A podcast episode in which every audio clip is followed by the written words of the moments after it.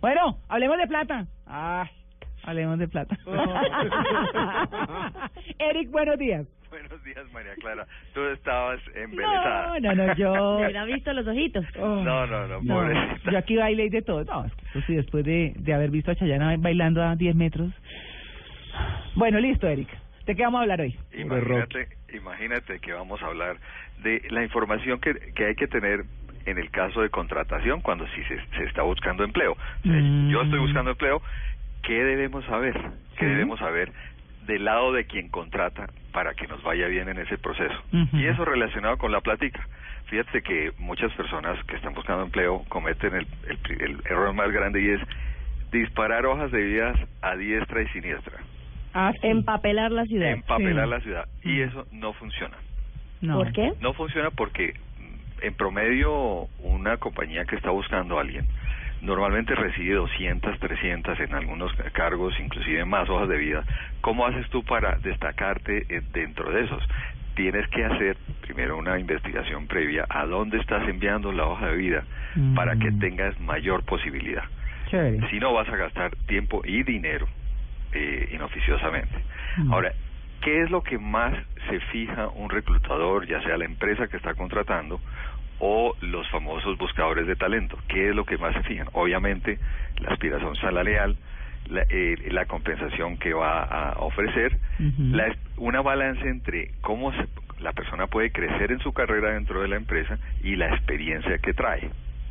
Mm. El equilibrio de la vida laboral, cuánto tiempo va a necesitar, Oiga, pero, pero Eric, en eso sí yo he escuchado que ahora no es tan grave que usted no dure tanto en un puesto, sino por el contrario le da valor. Al contrario, Claro, exactamente. Sí. le da valor, pero dependiendo de los criterios que tenga la compañía. Por eso ahí es importante saber quién es el, el- la compañía, cuál es la compañía que está buscando el candidato Claro. y hacer la tarea. ¿Cuál es la tarea? Averiguar lo más posible yo como candidato sobre esa empresa, sobre esa entidad, cómo funciona, cuáles son sus criterios, cuáles son sus valores y asimismo entenderé si eso lo valoran o si o es un, un punto negativo en el momento de, presentarse. El tema salarial definitivamente es muy sensible, obviamente. Hay dos casos en los cuales uno te piden tu aspiración salarial. ¿Cómo haces para poner el número? Ese es un punto muy importante. Por un lado, tienes eh, tu presupuesto, dices, sí, yo necesito ganar tanto dinero. Por el otro es cómo está el mercado eh, en ese tipo de cargos. ¿Cuánto está normalmente eh, el mercado ofreciendo?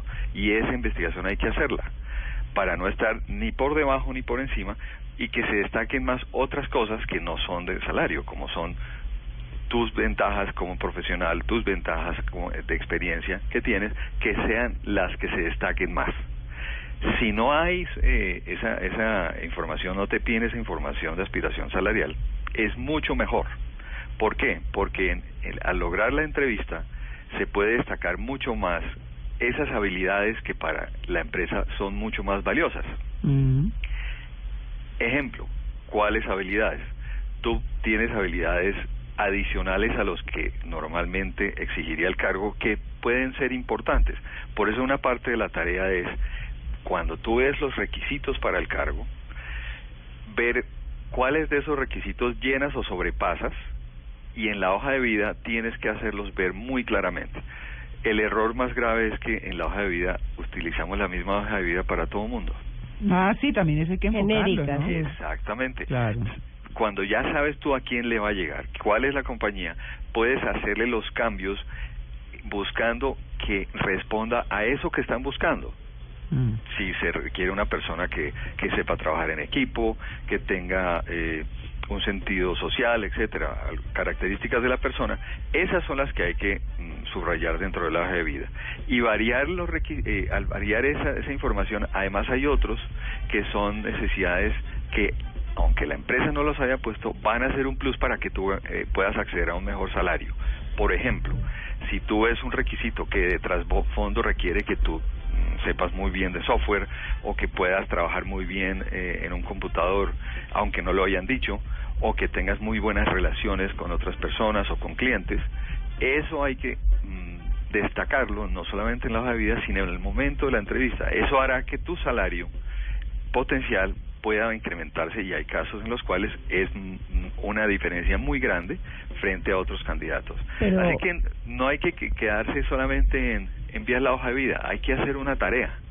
Sí, Eric, y hacerla bien. Sí, pero Erika, a veces uno tiene eh, el empleo anterior un sueldo que era bastante competitivo, muy buen sueldo, Sí. y las nuevas oportunidades con el mismo enfoque tienen un salario menor.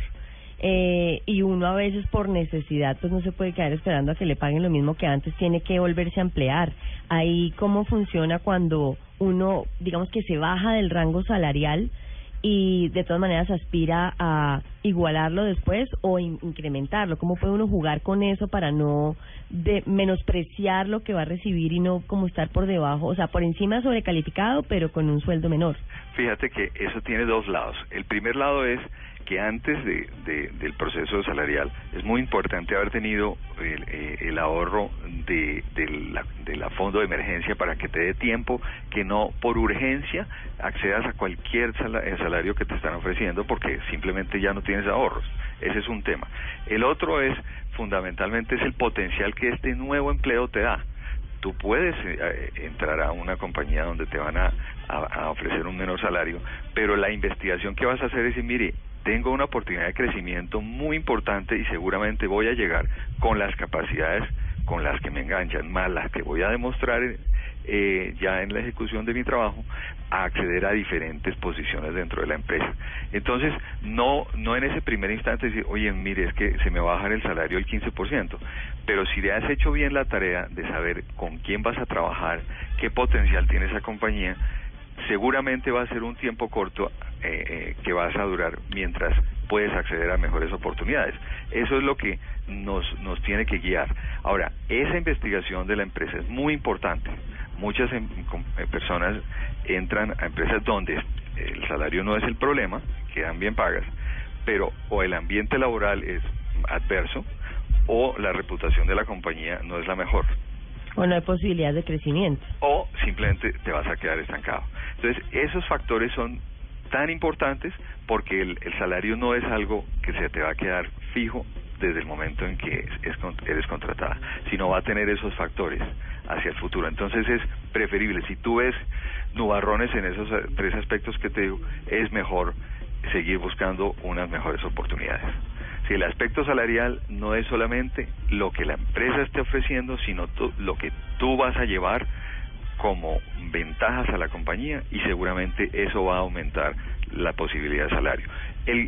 Quienes contratan no tienen normalmente un salario fijo, eh, solamente en casos donde eh, son cargos pues mm, muy estándar eh, eh, que están ofreciendo. Si el candidato ofrece esas ventajas adicionales, seguramente el salario puede incrementarse.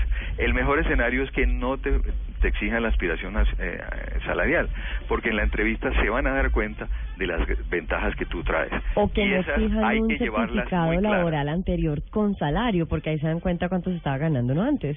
Claro. Y si tu aspiración es, es superior, dices sí, yo, yo, eh, mi aspiración es superior porque traigo lo siguiente. Y tienes que derivar tu argumentación en el momento de la entrevista es qué traes tú que ese nuevo empleador sí necesita y que te hace diferente frente a otros candidatos.